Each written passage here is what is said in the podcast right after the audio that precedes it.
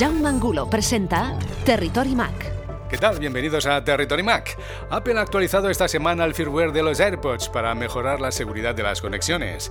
Con esta actualización se soluciona la grave vulnerabilidad descubierta en octubre que pone en riesgo las conexiones Wi-Fi WPA2. AirPod combina la funcionalidad de un enrutador, un conmutador de red, un punto de acceso inalámbrico y NAS. El espíritu navideño ha llegado a la aplicación de la tienda en línea Apple Store en tu iPhone y iPad gracias a un huevo de Pascua que estaba escondido en la última actualización de esta aplicación. Si quieres ver qué es, abre la aplicación Apple Store en tu iPhone o iPad. Pulsa el icono de lupa en la parte superior derecha de la pantalla y escribe Let it snow. Copos de nieve empezarán a caer mientras ves los productos disponibles en la tienda online. Para los amantes de la música clásica, el pop, rock, jazz o rhythm and blues, Apple Music ha preparado para ti 12 playlists donde encontrarás tu banda sonora para esta Navidad. Hemos compartido los enlaces en nuestra web y redes sociales. La compañía de la manzana ha publicado un nuevo vídeo en YouTube donde te explican cómo usar su sistema de pagos móviles Apple Pay con Face ID, el sistema de identificación facial en el iPhone 10, destacando lo sencillo que es usar este medio de pago. Tienes el enlace a este vídeo en nuestras redes sociales. Sintonizas Territory Mac, Territory Mac, Territory Mac. Con motivo de la conferencia de sistemas de procesamiento de información neural celebrado en Long Beach, California, ha trascendido que la tecnología de Apple para vehículos autónomos incorporará avanzados sistemas de radares y cámaras que permitirán detectar objetos y personas hasta en las situaciones más complicadas. Incluso será capaz de detectar un peatón cuando esté detrás del vehículo. Según informan diversos medios estadounidenses, los investigadores de Apple Jin Zhou y Onzel Tuzel han propuesto un nuevo sistema llamado Boxenet que utiliza la inteligencia artificial y el aprendizaje automático para identificar peatones, ciclistas y objetos en la carretera. ¿Qué te parece esta noticia? ¿Por qué no nos das tu opinión en Twitter y sigues la conversación en arroba TerritoryMac? Síguenos en Twitter, en arroba TerritoryMac. Hoy en Territory Mac. Carolina Jiménez, artista de efectos visuales en Skyline VFX, responderá a vuestras preguntas relacionadas con la creación de efectos visuales en el cine. David Arraez, periodista, editor de tecnología de Diario de Mallorca y para el grupo editorial Prensa Ibérica, analista tecnológico, consultor TIC y responsable de usuarioarraez.com, explicará su visita tecnológica a Hong Kong. Sergio Navas, ingeniero industrial, youtuber, editor de Isenacode y cofundador de Top Gadget TV, responderá a vuestras preguntas sobre el reloj inteligente Apple Watch Series 3 y repasaremos la actualidad de la semana. Jaume Angulo presenta Territory Mac, Territory Mac, Territory Mac. ¡Comenzamos! Desde el jueves ya está disponible el iMac Pro, una nueva línea de producto diseñada para usuarios profesionales a los que les entusiasma el diseño compacto del iMac y necesitan el altísimo rendimiento propio de las estaciones de trabajo. Viene con procesadores Xeon de hasta 18 núcleos y hasta 22 teraflops de potencia de procesamiento gráfico y brillante pantalla Retina 5K de 27 pulgadas. Según Apple, el iMac Pro es el Mac más rápido y potente de la historia y ofrece una impresionante potencia de proceso para renderizado 3D en tiempo real, realidad virtual inmersiva, exigentes e intensivos flujos de desarrollo, fotografía de alto nivel de megapíxeles, simulaciones complejas, masivos proyectos de audio y edición de vídeo en 4K y 8K en tiempo real. El iMac Pro parte de los 5.499 euros. Con el lanzamiento del nuevo iMac Pro, Apple también ha lanzado una importante actualización de su aplicación profesional de edición de vídeo Final Cut Pro 10, que llega a la versión 10.4 con características que incluyen la edición de vídeo VR en 360 grados, herramientas avanzadas de clasificación de color y soporte para vídeo HDR. Los usuarios de Final Cut Pro 10 10.4 pueden ahora editar vídeos con resoluciones de 8K por primera vez en un Mac. Final Cut Pro 10 10.4 ya está disponible como actualización gratuita para usuarios actuales y por 329,99 euros para nuevos usuarios en la Mac App Store. También se ha actualizado Motion a la versión 5.4 y Compressor a la versión 4.4. ya están también disponibles como actualización gratuita para los usuarios actuales y por 54,99 euros cada una para los nuevos usuarios. El sector educativo puede adquirir el paquete de aplicaciones profesionales para educación por 229,99 euros. Te explicamos todas las nuevas características del nuevo iMac Pro, de Final Cut Pro 10 10.4, de Motion 5.4 y Compressor 4.4 en nuestra web y redes sociales. Nos quedan dos programas para terminar el año y tenemos regalos para ti, así que escucha.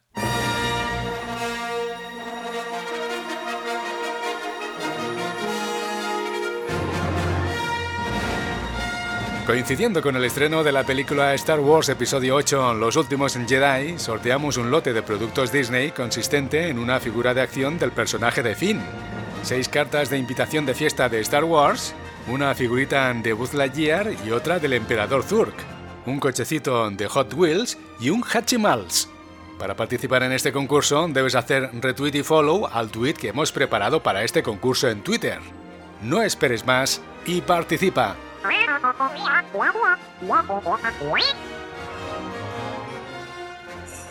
Territory Mac te desea feliz Navidad. En un programa anterior descubrimos cómo se realizan los efectos visuales en el cine con Carolina Jiménez, artista de efectos visuales en Skyline VFX. Desde el programa os dimos la oportunidad de enviar vuestras preguntas para que Carolina os respondiera en antena y hoy volvemos a conectar con Vancouver, Canadá. Carolina, bienvenida a Territory Mac. Hola, ¿qué tal? Muy buenos días. Bueno, vamos con las preguntas. Empezamos con la primera que la envía Cristian Rodríguez desde Teruel. Dice, tengo 17 años, me encantan los videojuegos y los efectos especiales. Tengo un iMac. ¿Cuál es el mejor programa para empezar a hacer efectos visuales con el Mac? Pues el mejor programa en general y el más completo en casi cualquier plataforma, que es el que uso yo en el trabajo, es, Maya. Maya está también disponible para Mac y es el más completo. Luego hay otros programas más específicos para algunas otras cosas, pero Maya, que es además el, ya te digo, el que, el que uso yo. Yo creo que es el mejor porque te permite modelar, te permite animar y te permite iluminar y, crear efectos especiales a niveles eh, pues eso, de estudiante o de, o de generalista eh, muy completos. Así que yo, yo recomiendo Maya. ¿Y cómo es la curva de aprendizaje de Maya? Pues como todo depende de las horas que le eches, como digo yo. No, Maya mm, es, muy completo y es bastante profundo. Entonces, eh, a un nivel usuario, a lo mejor no es muy atractivo al principio, ¿no? Porque no es, no es muy intuitivo hasta que no pues eso, le dedicas un tiempo y te sumerges un poco en comprender cómo funciona. Pero yo creo que casi con cualquier software específico va a pasar algo parecido. Una vez que has pasado ese primer umbral, es relativamente más intuitivo y se puede avanzar bastante rápido, sobre todo porque es muy divertido. Los resultados se pueden ver muy rápido y puedes hacer un render de, cualquier ejercicio que hagas y, verlo moverse en pantalla y eso, eso anima un montón, de modo que no, no es de los peores, es, es, es bastante agradable. Marcos Gil desde Palma de Mallorca te pregunta, grabar una escena con personajes en un chroma key es una imagen en dos dimensiones. ¿Cómo consigues hacer que un personaje hable a un robot inexistente en el rodaje, pase por detrás del personaje real y todo sea creíble? Pues ese es precisamente el reto del equipo. Y yo, efectivamente se trata de, de, engañar al ojo del espectador y que piense que todo está en el mismo plano y que todo está funcionando a la vez.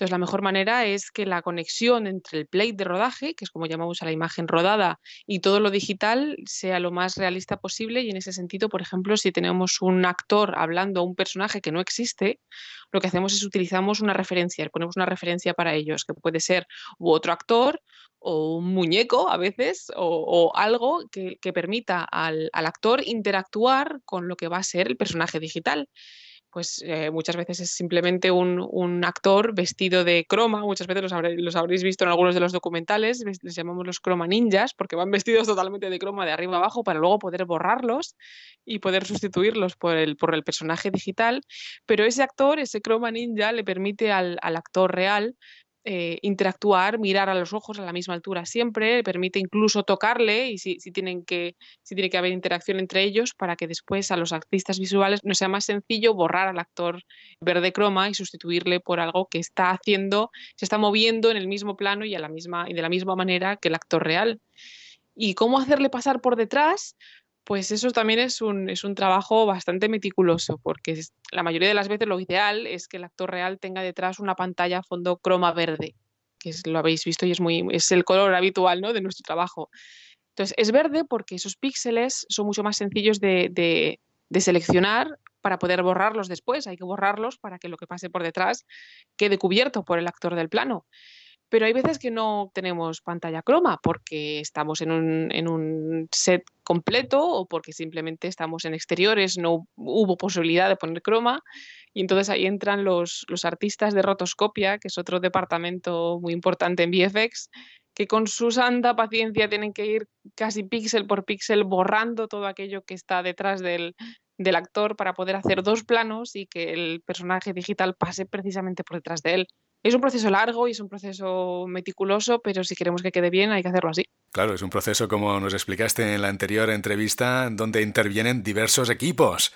En esta escena de ejemplo que nos ha propuesto Carlos Gil, ¿cuánto tiempo llevaría terminarla al completo? Pues depende muchísimo de las, del, del, tipo de escena, porque hay escenas que requieren un poquito de VFX, que a lo mejor es borrar los cables, estamos viendo a los actores dar saltos fabulosos y a los, a los superhéroes Obviamente los actores llevan cables de, seguridad y muchas veces nuestra función es simplemente borrar ese cable, que también lo tenemos que hacer nosotros. Pero hay veces que lo que tenemos de, imagen real es solo un actor en una esquina o a veces ni eso. A veces simplemente todo es digital porque es una escena pues, de una batalla de naves espaciales en el espacio. Obviamente ahí no hay plate y es todo digital, de modo que dependiendo de la carga de VFX que necesite el plano, tardamos más o tardamos menos, pero suelen ser meses de trabajo general, de entre, entre varios días a, meses, dependiendo de la complejidad, sobre todo porque somos muchos departamentos que tenemos que trabajar secuencialmente, vamos unos detrás de otros, y hasta que no acaba el departamento que va antes que yo, no puedo empezar a trabajar yo, y hasta que no termino yo, no puede seguir el departamento, trabajar el departamento siguiente, de modo que por eso eh, es meticuloso y es, y lleva su tiempo. Es increíble. Seguimos con otra pregunta. La envía Elena Navarro desde Valencia. Dice, ¿qué técnicas usáis para hacer que los centauros parezcan tan reales? Los centauros, pues yo me imagino que se refiere a cuando un personaje es mitad persona real, mitad algo digital. Imagino que van por ahí los, los tiros de la pregunta muy parecido a lo que eh, os he explicado antes, muchas veces cuando tenemos un personaje que una parte del cuerpo tiene que ser sustituida por, por algo digital, que nos ha pasado, por ejemplo, en, en Mad Max, se puede ver que Furiosa tiene un, brazo mecánico. Obviamente a la actriz no se le pone ese brazo mecánico, es, es digital. Cuando tenemos un actor que hay que sustituir una parte de su cuerpo por algo digital, se le suele hacer actuar con una referencia que se suele pintar o se suele forrar en verde croma para después poder nosotros borrarlo y sustituirlo por otra cosa. Así que ya sea un centauro, un brazo o, media cara, que hay veces que simplemente tenemos que mm, hacer medio, medio monstruo sobre un actor, pues todo eso se hace con las marcas de tracking y, con, y pintándolo en verde croma para poder después borrarlo y sustituirlo por otra cosa. Me llamo Max. Mi mundo es fuego y sangre.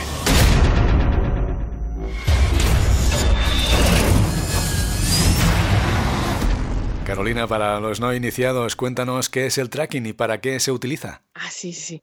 Pues eh, el si habéis visto alguna vez documentales del making of de ese tipo de cosas, habréis visto que en las pantallas verde croma hay una especie de cruces de colores, suelen ser naranjas. Y muchas veces a los actores, cuando se les hace actuar para después poder utilizarlos en el proceso digital, llevan puntos en la cara, por ejemplo, o trajes en los que se, se ponen bolas blancas, trajes negros con bolas blancas. Y esas marcas las llamamos marcas de tracking. Esas marcas nos sirven a nosotros digitalmente para después poder eh, seleccionarlas y el ordenador lo que hace es que calcula el movimiento y de ese modo podemos tener digitalmente una versión digital del movimiento tanto del fondo como de los personajes que se van a mover, como muchas veces los puntos se ponen todo alrededor de la cara para poder eh, registrar los gestos. Y esas son las marcas que nos van a dar a nosotros la pauta para colocar las cosas en su sitio y que todo se mueva como debe, de modo que hay un departamento que se llama el de tracking que es el que se encarga de eso, de, seleccionar esas marcas y de registrar el movimiento de todo aquello que necesite ser registrado para que después las cosas se muevan como deben y estén en su sitio, que si no se nota el truco. Pasamos a otra pregunta. La envía Paula Covaleda desde Oviedo. Dice, me fascinan todos los detalles del personaje de Gollum en la trilogía del Hobbit. Explica cosas curiosas de su diseño o rodaje. Pues eh, la verdad es que Gollum fue uno de los grandes retos del Hobbit, sin duda, porque sabía Peter Jackson y todo el equipo que, íbamos a estar todos mirando a Gollum con lupa. El diseño, pues no hubo que hacer demasiado porque es el mismo diseño del Señor de los Anillos, ese diseño que todos, al que todos tenemos tanto cariño. Lo que pasa que obviamente muy mejorado. sin duda el, tiempo ha pasado desde el Señor de los Anillos y la técnica ha mejorado, con lo cual el Gollum del Hobbit es mucho más creíble, está claro. Y, sí que es cierto que los dos grandes personajes de, la trilogía del Hobbit que se llevaron el máximo de tiempo fueron Gollum y Smaug, el, dragón. Fueron los dos personajes y, sus escenas fueron de las, las que llevaron más, más tiempo. En concreto, la, la escena de los, de los acertijos con, con Bilbo en la cueva eh, solo esa escena llevó más de un año de trabajo, solo en esa escena. Estaba claro que Peter Jackson tenía claro que quería que esa escena quedara perfecta y yo creo que el resultado se ve que es una de las mejores escenas de la película. Bendícenos y salpícanos, mi tesoro, y sabroso bocado. Galo, Galo. Atrás. No te muevas. Te lo advierto. En serio, no te acerques más. Tiene una espada élfica, pero él no es un elfo. No es un elfo, no. ¿Qué es él, mi tesoro? ¿Qué es? Me llamo Bilbo Bolsón. Bolsón. ¿Y qué es un bolsón, mi tesoro? Soy un hobbit de la comarca. Ah, nos gustan los trasgos, los murciélagos y los peces, pero nunca hemos comido hobbies. Está hablando. Está jugoso. Quieto, quieto ahí. No, no te acerques. Si es necesario, usaré la espada. No, no quiero problemas. ¿Lo entiendes? Tú dime cómo salir de aquí y me iré, ¿vale? ¿Por qué estás perdido? Sí, sí, y quiero dejar de estarlo lo antes posible. Uh, ¡Conocimos! Conocimos caminos seguros para hobbits. Caminos seguros por la oscuridad. Cállate. No he dicho nada. No hablábamos contigo. Ah, sí, sí, que hablábamos con él, mi tesoro. oye, no sé qué clase de juego es este, pero... ¿Juegos? Oh, nos encantan, ¿verdad, mi tesoro? A él le gustan los juegos, le gustan, le gustan, le gusta jugar. Tal vez, que tiene raíces que nadie ve.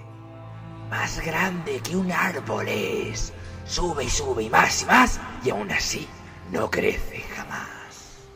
Rosa Ortiz desde Salamanca te pregunta, dice, los fondos de la escena de las películas de ciencia ficción o fantásticas son magníficos. ¿Cómo los integráis en la acción de los personajes para que parezca como si están ahí? He leído que a veces son fondos en 2D y en otras ocasiones usáis fondos en 3D. Pues así es, los fondos, eh, pues eh, las interacciones, como os he contado antes, pues dependen mucho de, la rotoscopia y del tracking, pero los fondos pueden ser también en 2D. Cuando están muy cerca del personaje, cuando tienen que, cuando la cámara se mueve lo suficiente como para que haya paralaje en el movimiento, es decir, como para que se tenga que notar que está en 3D, se hace todo en 3D. Eso depende de la distancia a cámara y del movimiento de la cámara. Pero cuando están lo bastante lejos, como para que el movimiento de la cámara no afecte a la perspectiva que estamos mirando, pueden ser las montañas del fondo, las cosas que están en el horizonte, esas sí se pueden hacer en 2D. Es lo que llamamos matte painting. Eh, mate painting ya se llamaba así en los inicios del cine, que se hacían a mano y se hacían al óleo. Eran cuadros enormes que se pintaban al óleo y los hemos visto en las películas del oeste y en las películas antiguas. Se ponían fondos pintados que hacían las veces de paisaje. Hoy en día se llaman digital matte painting y se hace igual, pero por ordenador. Entonces se hace una imagen en 2D y se pone al fondo para que quede el fondo bonito.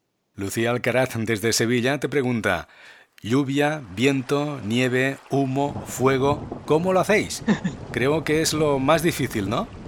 Pues todo tiene su dificultad, pero sin duda el sistema, eso es lo que llamamos FX. Es, es, el departamento de FX, son los que se encargan de la lluvia, del humo, del fuego, del agua, de las chispas, todo eso se encarga el departamento de FX. Y se hace por sistemas de partículas. Es decir, también son escenas en 3D, porque tienen que tener profundidad y tienen que tener movimiento entre sí, pero son sistemas de partículas. Y lo mismo, con ligeras variaciones, nos valen para humo, nos valen para niebla, nos valen para fuego. Eso es un departamento aparte y así de importantes son. y van muy al final de, la cadena, son los que ponen el último toque de efectos y de realismo al final de la cadena de trabajo. Ángel Garrido, desde Quito, Ecuador, dice, en las películas que hacen dos versiones, una en 2D y otra en 3D, ¿tenéis que hacer el doble de trabajo en los efectos visuales? Pues eh, no, el, trabajo es el mismo. Lo que sí que hay es el doble de cámaras. Eso sí que es verdad, porque el, trabajo que tenemos que realizar se hace exactamente igual, pero renderizamos en, a través de dos cámaras, una para el ojo derecho y otra para el ojo izquierdo. De modo que sí que cuando no está esto establecido desde el principio, sí que hay veces que cuando, cuando lo está, que es lo ideal, el trabajo de cámara se hace directamente en dos a la vez, con lo cual no hay que trabajar el doble, sino que simplemente tenemos que tener en cuenta que estamos mirando por una de las cámaras que llamamos principal, que suele ser el ojo derecho por convenio, pero que tener en cuenta que tenemos un poquito al lado a la del ojo izquierdo para poder después mandarlas las dos a renderizado para que salga la diferente imagen por, por diferentes canales, pero no nos supone doble trabajo. Vamos con otra pregunta. La envía Mariano desde Caracas, Venezuela. ¿Cuál es la película en la que más has disfrutado haciendo los efectos visuales y cuál ha sido la que has pasado más nervios? Pues en ambos casos yo creo que la respuesta es el Hobbit. La trilogía del Hobbit para mí fue un, sueño hecho realidad porque yo decidí dedicarme a esto gracias a Peter Jackson y a sus DVDs del Señor de los Anillos de modo que para mí llegar a, a y trabajar con Peter Jackson en el Hobbit fue el mayor de los retos y, y, supuso también gran presión de trabajo, porque fueron tres películas seguidas, nada menos, y fueron tres años de trabajo muy, muy intenso. Así que en ambos casos yo digo que el Hobbit, las tres del Hobbit. Abel de Buenos Aires, Argentina, te pregunta, ¿tenéis que hacer réplicas digitales de los actores para las escenas peligrosas? ¿Qué es lo que hace posible que nos creamos una escena fantástica? Pues Sí, tenemos dobles digitales de todos los actores, tanto si son dobles como si son los actores reales.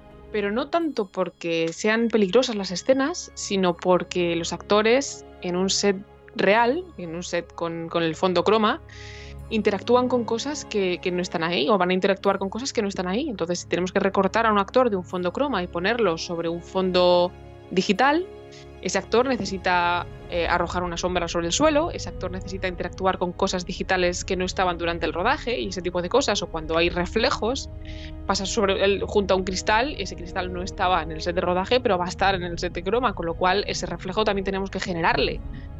Así que mm, los dobles digitales nos sirven para hacer todo ese tipo de cosas, para poder renderizar las sombras y los reflejos y todo eso. Siguiendo con la cuestión que nos planteaba Abel, ¿cuál es la clave para que las escenas fantásticas parezcan realistas?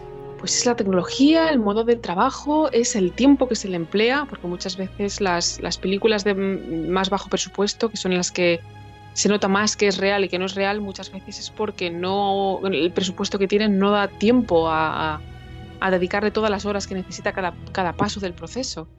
De modo que muchas veces es simplemente la cantidad de horas que le echemos. Cuantas más horas le echemos, más realista suele ser. Sí que es cierto que hay un umbral todavía, hay, hay un techo ¿no? Que, que, no podemos pasar. Es cierto que los, los, personajes humanos, los ojos sobre todo, todavía son difíciles de recrear a la perfección. Entonces hay todavía un, tramos del proceso que es que yo, aún no hemos llegado al punto de perfección de que no sepáis los, los espectadores qué es real y qué no lo es. Pero en general, si, está, si no os enteráis de qué es real y qué no lo es, es que está bien hecho y se le han echado muchas horas. Claro que sí. La última pregunta es de Juana Josefina de Tijuana, México. Dice, ¿el director de la película está en contacto con los equipos de efectos visuales o delega el trabajo a otros responsables de departamentos? Supongo que aquí quiere decir, tú estás trabajando y te hacen así por la espalda y dices, caray, es el director.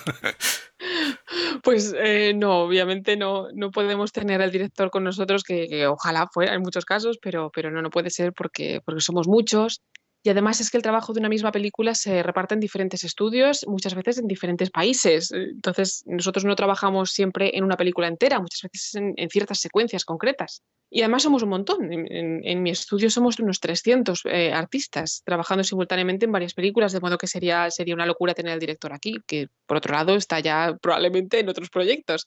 Pero sí que revisa todo el trabajo que hacemos y el director es, hasta el día del estreno, el, es el director de orquesta y nosotros no somos más que, que los, los instrumentos. Lo que sí que está el trabajo es muy jerarquizado. Todos los departamentos tienen su supervisor de departamento entonces los artistas somos supervisados por él, que es el que nos guía, porque es el que, está, que tiene más conocimientos sobre el, sobre el trabajo en la película. Luego hay un supervisor de VFX que supervisa que todos los efectos de la película lleven más o menos la misma dirección y tengan el mismo aspecto. Y este le, le enseña el trabajo al director. De modo que es el director el que finalmente tiene que dar el visto bueno o pedir cambios, pero tiene que revisar el trabajo de todos y, es el, el que tiene la última palabra. Carolina, ya ves que a nuestros oyentes les fascina vuestro trabajo. Un trabajo creativo en el que intervienen muchas disciplinas, ¿eh? Pues así es, somos un equipo de trabajo muy grande y todos los compañeros son grandes artistas y, esto es un equipo, un, trabajo en equipo y mis respetos y mi admiración a todos mis compañeros, pues son todos geniales. Claro que sí. Carolina, muchas gracias por compartir este tiempo de radio con nosotros hoy en Territory Mac y responder a las preguntas de nuestros oyentes. Un placer y cuando queráis aquí estoy.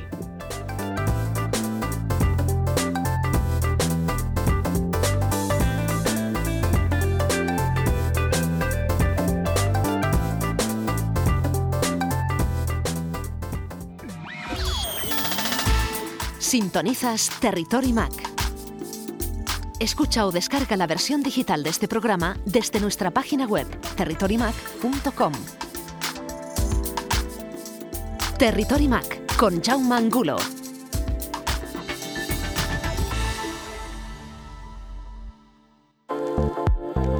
Territory Mac, noticias. Según informan fuentes próximas al diario Las Provincias, la tienda Apple Store de Colón en Valencia fue saqueada la madrugada del 12 de diciembre por varios ladrones que rompieron la entrada principal llevándose diversos dispositivos expuestos en las mesas de la tienda. Los ladrones lograron escapar eludiendo a la policía. Después de diversos rumores, el lunes Apple anunció la compra de Shazam, el popular servicio de reconocimiento musical. Según TechCrunch, esta operación rondaría los 400 millones de dólares. Y seguimos hablando de temas musicales.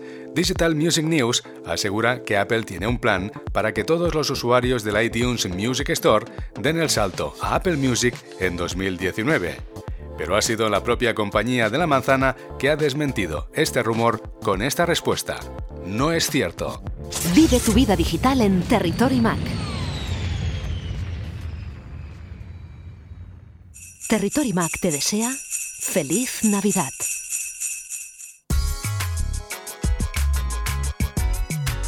David Tarred es periodista, editor de tecnología de Diario de Mallorca y para el grupo editorial Prensa Ibérica, analista tecnológico, consultor TIC y responsable de usuariored.com. Hoy nos hablará de su visita a Hong Kong. Conectamos con Mallorca.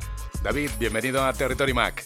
Hola Jaume, ¿qué tal? ¿Cómo estás? Hola a todos los oyentes de Territory Mac. En programas anteriores nos explicaste tu viaje a la ciudad china de Shenzhen.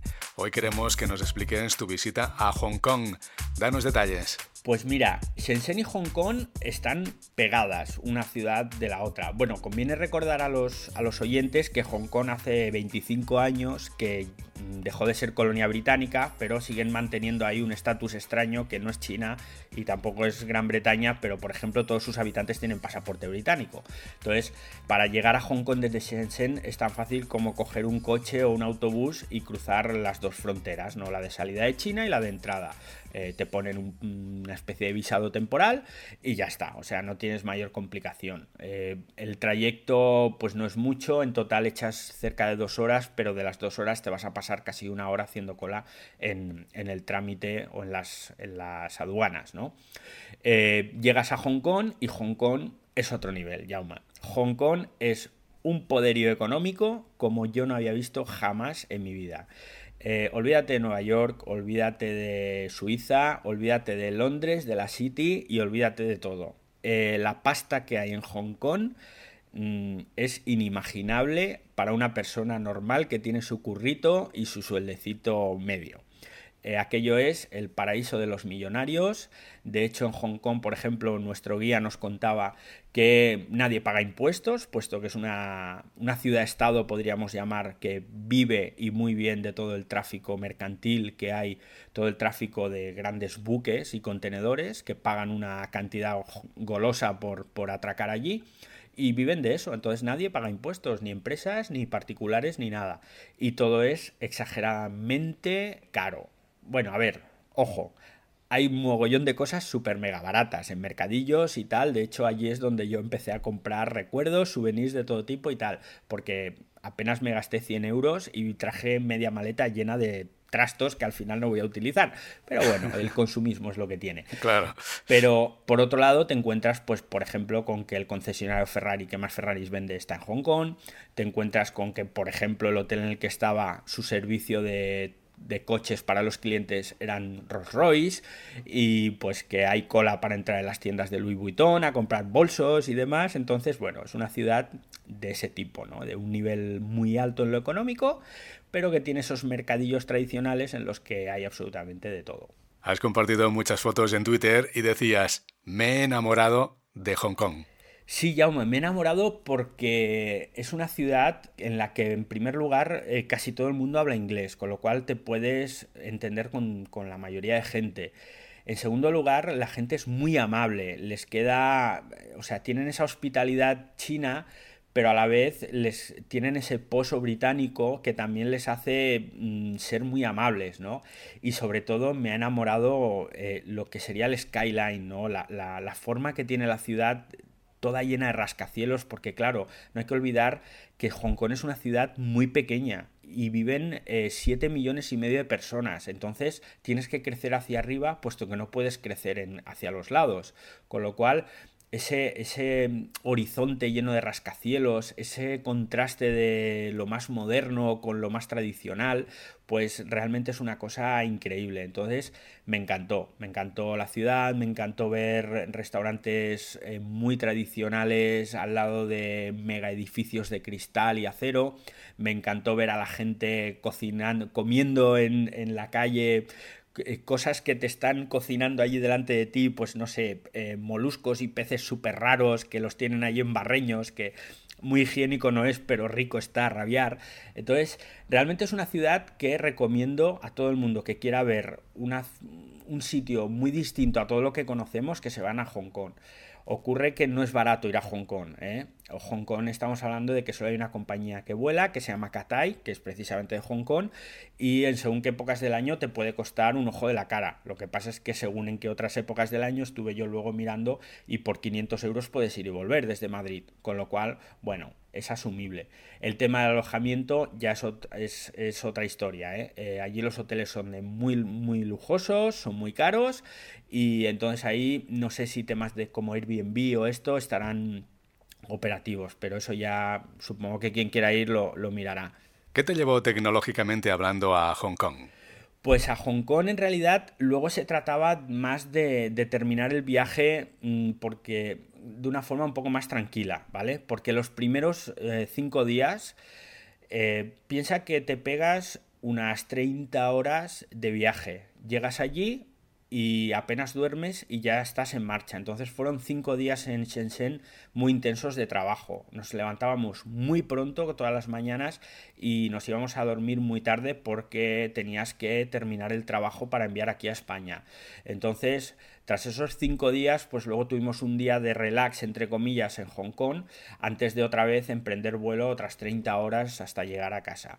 Eh, lo de Hong Kong no fue ya tanto trabajo, más que, digamos, fue un poco de ocio. ¿eh? Pero vamos, para mí fue una maravilla porque es que me vino de perlas. No te puedes ni imaginar lo que son cinco días en la otra punta del mundo trabajando full time, porque al final el problema no es que estés eh, madrugando o que te estés acabando tarde, sino que tienes una, una fecha de entrega muy, muy desacorde con los horarios de aquí, con lo cual vas muy apurado porque estás todo el día visitando instalaciones, visitando pues o viendo dispositivos y luego tienes que escribir antes de que termine la hora de cierre para enviar el, artículo aquí a España. Entonces eh, son muy, muy estresantes este tipo de viajes, con lo cual ha sido la primera vez en mi vida que me he hecho un viaje en el que había un día de descanso y debo reconocer que, bueno, encantado.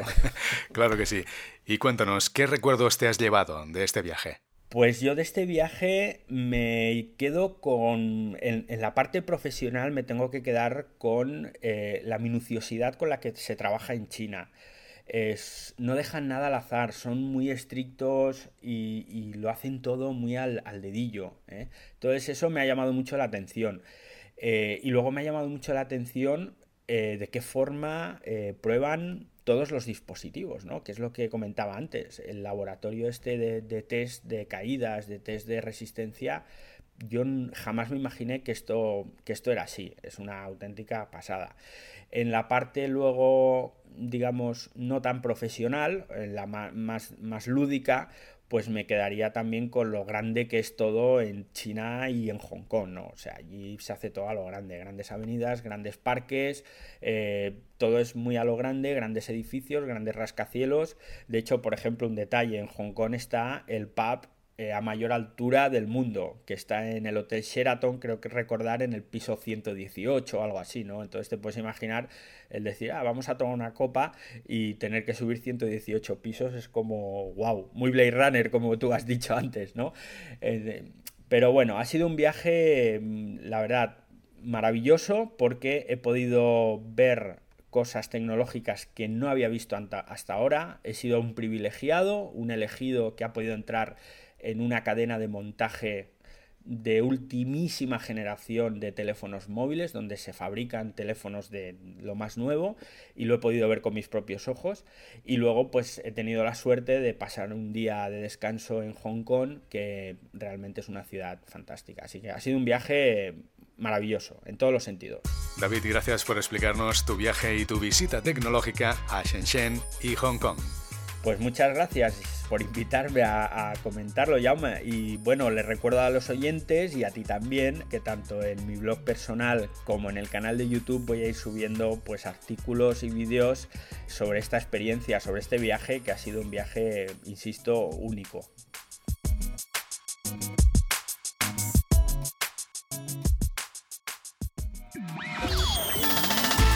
Sintonizas Territory Mac Escucha o descarga la versión digital de este programa desde nuestra página web territorymac.com. Territory Mac con Jaume Angulo.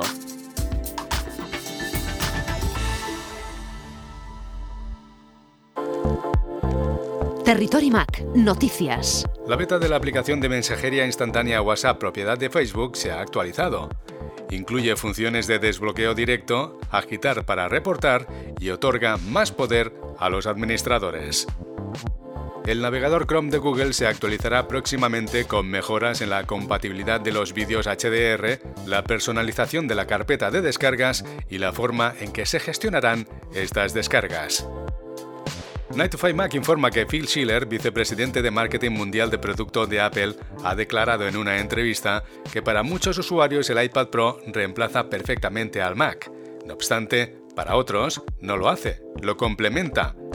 Schiller ha explicado también que el Mac se ha convertido en un dispositivo que se usa más en el trabajo o en casa, pero el iPad Pro es el preferido para los viajes de negocio.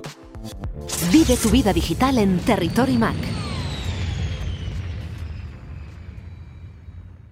Territory Mac te desea feliz Navidad. Con nosotros en el estudio de Territory Mac, Sergio Navas, ingeniero industrial, youtuber, editor de Isena Code y cofundador de Top Gadget TV. En un programa anterior nos explicó su experiencia de uso con el reloj inteligente Apple Watch Series 3 y hoy responderá a las preguntas que le habéis enviado a la redacción. ¿Qué tal, Sergio? Bienvenido a Territory Mac. Muy buenos, Llama. Un placer estar de nuevo aquí en Territory Mac. La primera pregunta es de Ana Cuevas, de Pontevedra. Dice, vuelvo a estar interesada en el Apple Watch. La pantalla del Apple Watch Series 3 se ve mejor que la de modelos anteriores. Pues mira, sinceramente yo creo que se ve igual que modelos anteriores. Ya, tenemos una buena pantalla, desde los inicios tenemos una construcción OLED, por lo tanto el negro se ve más negro de lo, bueno, de lo que veíamos antes en los iPhones con pantalla IPS. El iPhone 10 es otra movida que también incorpora como novedad en el iPhone la pantalla OLED y yo creo que se ve exactamente igual de bien que ya se veía en generaciones anteriores. En este sentido, ganamos otras cosas, eh, más batería, más potencia, ahora todo fluye de maravilla, pero la pantalla, oye, pues es igual de buena de lo que teníamos antes. Lourdes Parra estudia ingeniería en Valencia y ha visto tu vídeo con Guille. Te pregunta ¿Realmente el Apple Watch Series 3 abre todas las aplicaciones al instante o solo las del sistema? Muy buena pregunta. Lo cierto es que las aplicaciones del sistema eh, las abre aproximadamente en un segundo. Prácticamente todas, ¿vale? Es muchísimo más rápido. Sí que es verdad que las aplicaciones terceros ya depende. Normalmente, en mi experiencia, cuando menos tarda, tarda unos 3 segundos de media. Cuando el Apple Watch 2, el Series 2, por ejemplo, para abrir esa misma aplicación se podía estar más de 10 segundos, ¿vale? O sea que yo creo que el salto ha sido abismal. Ahora podemos decir que el Apple Watch Series 3 abre las aplicaciones prácticamente al instante.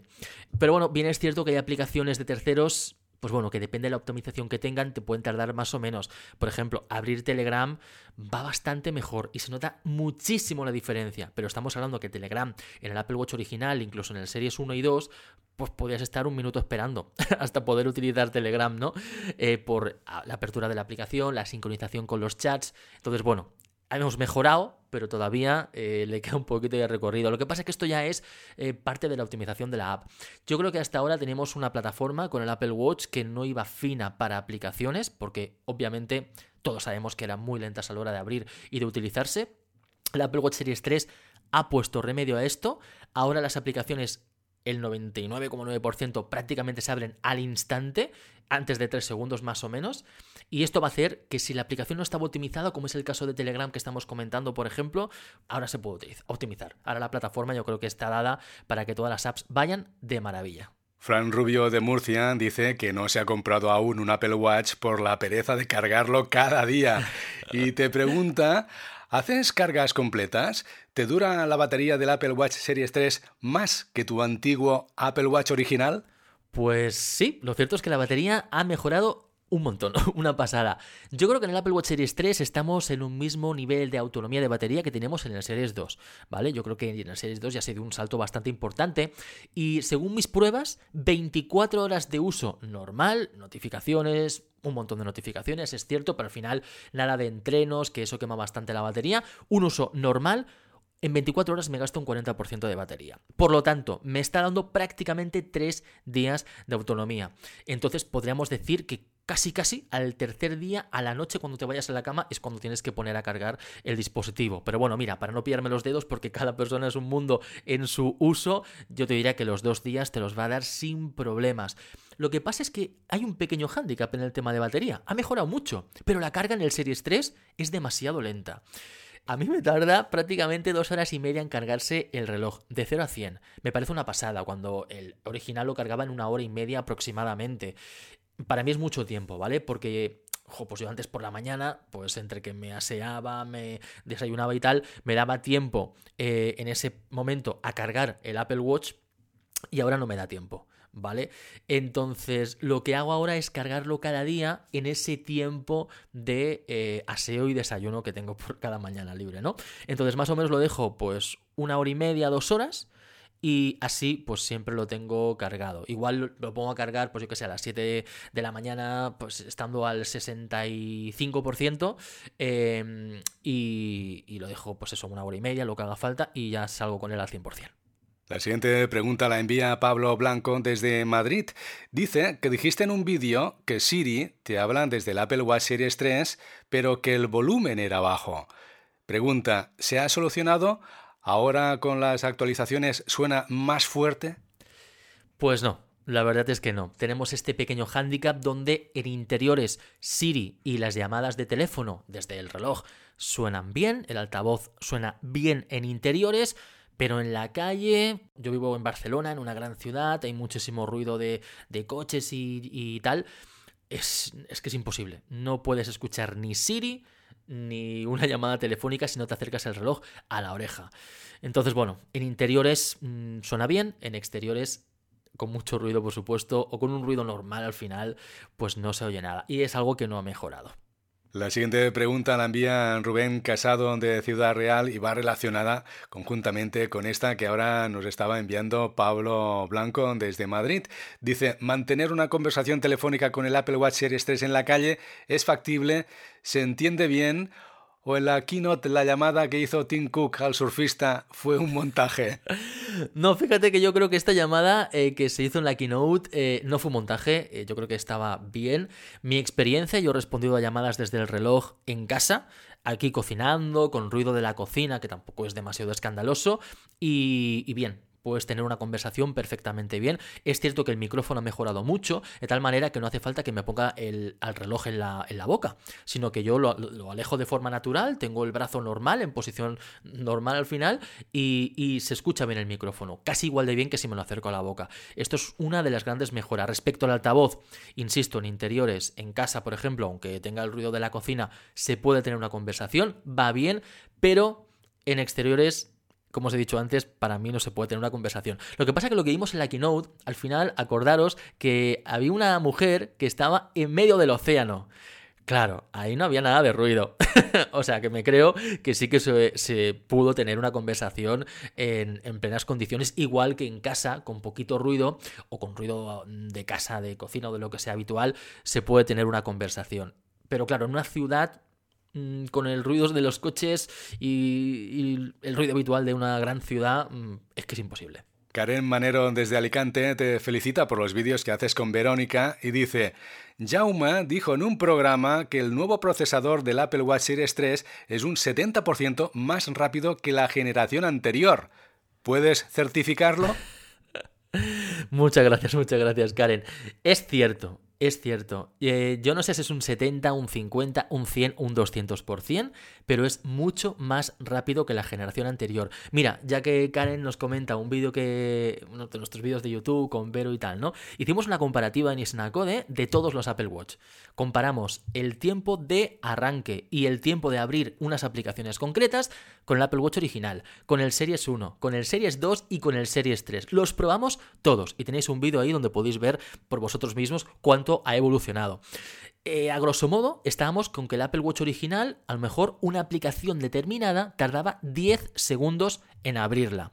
Esa misma aplicación, el Apple Watch Series 2, que era un poco más rápido, es cierto, eh, pues igual tardaba 7, 8 segundos en abrirla. Era bastante parejo, total. Sí es más rápido el Series 2, pero si me espero 7 segundos, no me, da, no me va de esperarme 9 o 10, ¿vale? De esperarme 2 o 3 más, ya que he esperado 7 o 8, ¿no? Más o menos eran igual de lentos, ¿vale? El Series 3 mm, es lo que comentábamos antes, lo veréis en la comparativa. Todas las apps las abre al instante. Eh, aplicaciones que tardan 10 segundos en el Series 2, en un segundo se abren en el Apple Watch Series 3. Es, no sé si es un 70 o un 50, ya os digo, pero es un salto gigantesco eh, lo bien que fluyen todas las aplicaciones y que se abren. Sergio Puello desde Zaragoza te pregunta, ¿cuándo crees que estará disponible en España la tecnología LTE? Pues mira, fíjate Sergio, yo creo, Tocayo, yo creo que esto es algo que depende más de las operadoras que de Apple. Obviamente Apple tiene el, producto, no ha llegado a España porque las operadoras no dan soporte a esta SIM virtual todavía. Y depende de las operadoras, no tengo ni idea de cuándo va a llegar, pero me temo que hasta, eh, pues hasta que salga el próximo iPhone prácticamente no vamos a tener eh, conectividad eh, de SIM virtual y va a llegar el Apple Watch LTE a España. Tampoco es algo que me quita el sueño, porque ya sabéis que en conversación solamente puedes estar una hora en llamada Mm, por el LTE. Entonces, no sé, yo con el, el, de Wi-Fi ya estoy contento. La versión GPS normal estoy bastante contento. No tengo ni idea cuándo va a llegar. Yo apostaría que para mediados de 2018. La siguiente pregunta la envía Irene Sánchez desde Teruel. ¿Has cargado tu Apple Watch Series 3 con una base de carga inalámbrica que no sea de Apple? Y si la respuesta es sí, ¿qué tal funciona? Pues fíjate, lo he probado. Ahora con el iPhone 10 me compré una base de carga inalámbrica para, el iPhone 10 y digo, oh, pues mira, esto me va a ir genial porque aquí también puedo cargar el Apple Watch. Pues no, amigo. el iPhone 10, el iPhone 10, Yauma, eh, bueno, pues funciona por el estándar QI, ¿vale? Sí. El Apple Watch no sé qué estándar de carga inalámbrica utiliza, pero no es compatible con QI, ¿vale? Las bases de carga de los smartphones no cargan el Apple Watch. Al Apple Watch solamente lo puedes cargar con su cargador oficial. Entonces, bueno, yo creo que ya, que, que ya os he respondido ahí.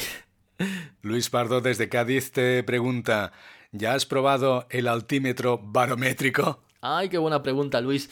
Pues no, no tengo ni idea de cómo se prueba. Yo entiendo, yo entiendo, fíjate, lo dije en el análisis, no hay ninguna diferencia, eh, ni tanto Verónica, que es runner, que utiliza aplicaciones de, de, hacer deporte y tal, eh, ni por las pruebas que, que yo he hecho, hemos encontrado el más mínimo rastro del altímetro. Yo entiendo, quiero pensar que el altímetro nos va a dar más precisión a la hora de medir la actividad física. Quiero decir, antes, con un Series 2, si tú corrías por una montaña, cuesta arriba, te contaba que hacías el mismo esfuerzo que si corrías cuesta abajo.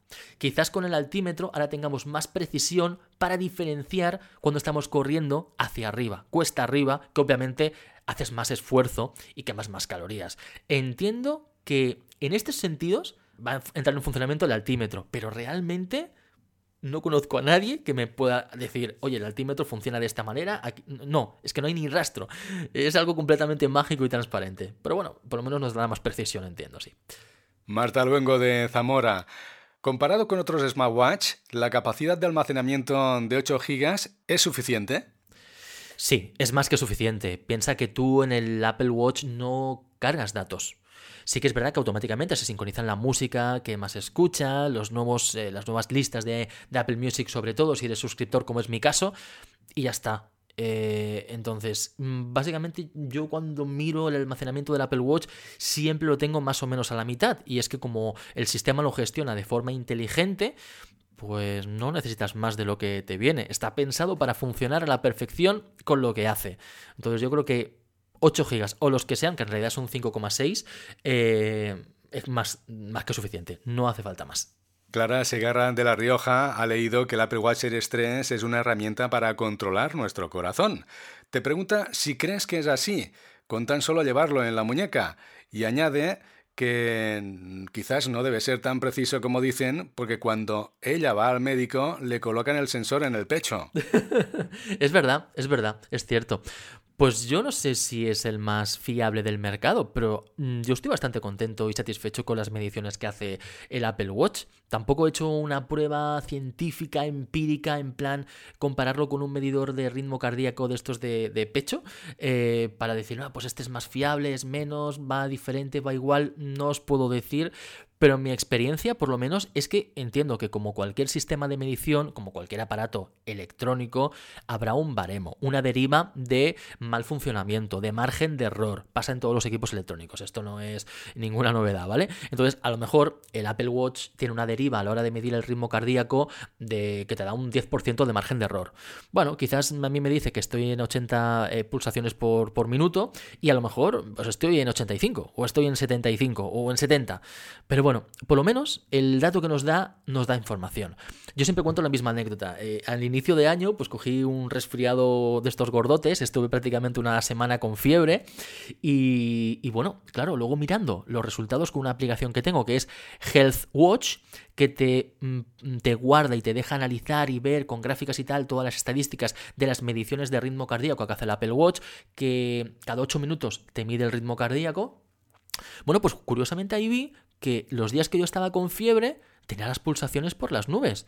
Claro, obviamente quien sea médico sabrá que cuando tienes fiebre tu ritmo cardíaco sube y estás pues igual a 100, ¿vale? O, o, estás bastante, tienes un ritmo cardíaco bastante elevado. Bueno, pues te da información. Quizás no es tan preciso como otros medidores, pero te da la información suficiente como para tú poder extrapolar información. A mí me parece tremendamente útil. Por la noche cuadra que cuando estás dormido en sueño profundo, el ritmo cardíaco te baja porque estás más relajado y durante el día, pues cuando haces ejercicio y tal, por lo menos las diferencias se notan. Así que a mí me parece que es bastante preciso, pero ya os digo, tampoco he hecho ninguna prueba eh, científica para verificarlo, ¿eh? La última cuestión la envía Joao desde Lisboa, Portugal. Te pregunta por la resistencia de la pantalla y los acabados del Apple Watch Series 3 en su uso diario. Dice que es un reloj y está expuesto a golpecitos y arañazos. ¿Qué puedes decirle? Pues que no tenga ningún problema. Que si quiere uno, que se lo compre y que los disfrute. Fíjate, yo con el Apple Watch original cada día le daba dos o tres hostias. súper resistente. Y fíjate que tenía, ya uno tenía el modelo Sport, ¿vale? O sea, que era el de aluminio con, con pantalla Ion X, que no era el de acero inoxidable, que tenía una pantalla de zafiro, que era incluso más resistente. Y oye, después de dos, tres años con él, prácticamente estaba como nuevo, prácticamente. Sí que tenía alguna raya de rigor, de marras, porque bueno, como cada día le daba algún golpe, pero que es bastante resistente, que realmente no se ve ni, ni se veía la, el desperfecto ni nada, ¿vale? Luego lo vendí y, el que me lo compró, eh, eh, un saludo a quien me lo compró, si nos escucha, eh, pues estaba la mar de contento, porque estaba prácticamente nuevo. Entonces, bueno, que no se preocupe, es bastante resistente. Yo le he dado un montón de hostias y cada vez que le doy una hostia le voy a mirar, ¡oh, que me lo he cargado! No, ni una raya es bastante resistente, aguanta bastante. Pues ya lo sabéis amigos. Sergio, gracias por responder a las preguntas de nuestros oyentes.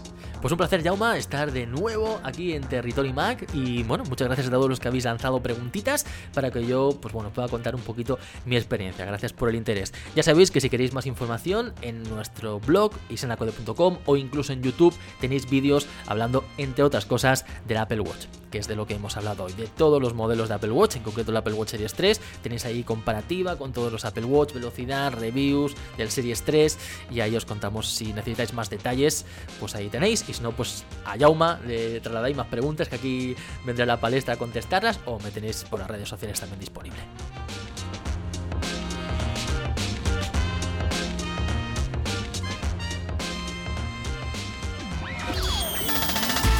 Sintonizas Territory Mac. Escucha o descarga la versión digital de este programa desde nuestra página web territorymac.com. Territory Mac con Jaume Angulo.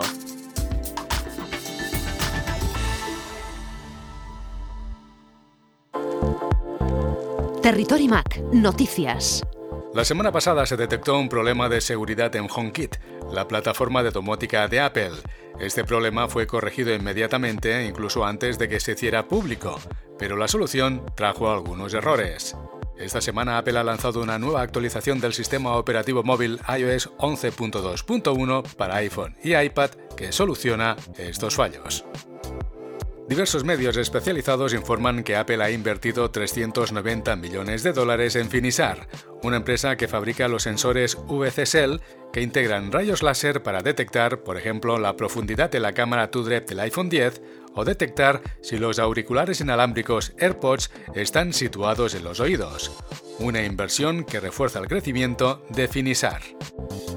La vanguardia informa que un niño de 13 años y una adolescente de 16 años, ambos de origen rumanos, han sido detenidos por la Policía Nacional después de robar durante varios días terminales de Apple de la tienda de la Puerta del Sol en Madrid.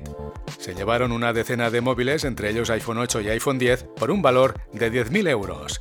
Según avanzado ABC y después confirmado por la vanguardia a la Jefatura Superior de Policía Nacional de Madrid, los menores rompían con sus propios dientes los cables de seguridad que protegían los dispositivos, que están conectados a una alarma, pero con la saliva del mordisco no daba la señal de alarma pertinente.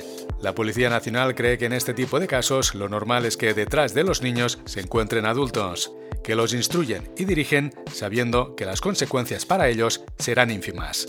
El niño, al no alcanzar los 14 años, no podrá ser imputado por ningún delito. En cambio, la niña de 16 años podrá ser juzgada por la ley del menor. Vive tu vida digital en Territory Mac. ¿Ya has participado en nuestro concurso?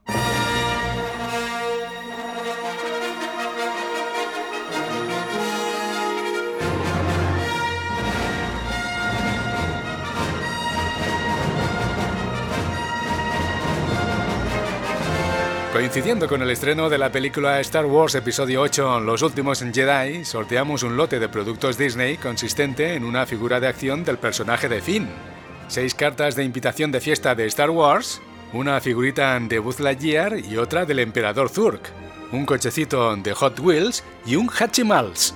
Para participar en este concurso debes hacer retweet y follow al tweet que hemos preparado para este concurso en Twitter. No esperes más y participa.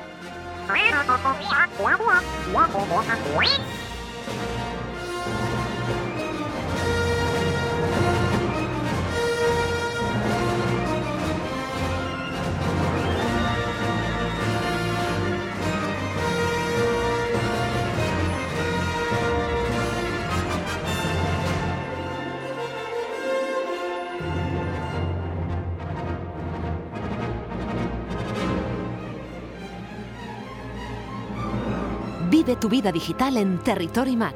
Oye Siri, pon la lista Territory Mac. Reproduciendo la lista Territory Mac. Hoy nos vamos con el sonido del DJ y productor de Deep House y Techno John Shine, con la aportación del músico Callum Benes. Esto se titula Fall, Fall, Fall. Gracias por tu atención y a los compañeros de la radio que habéis hecho posible la emisión del programa de hoy. Nosotros volveremos la próxima semana. Será el último programa del año, pero también el último programa en antena de Territory Mac.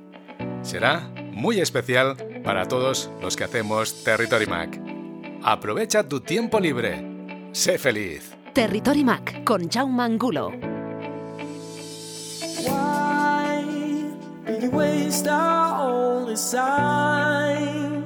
Was it ever worth my mind? Did I ever cross a line? No, you won't even say. So lie again to fade the love. Did you ever give enough? Was it all just broken trust? What can I even say?